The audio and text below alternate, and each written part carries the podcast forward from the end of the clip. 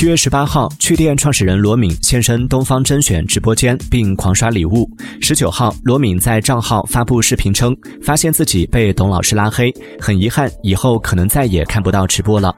对此董宇辉在直播间解释东方甄选是公司的号跟我个人无关。导演小哥因为大学刚毕业有时候有些私人恩怨他要拉黑我听完之后觉得挺合理的。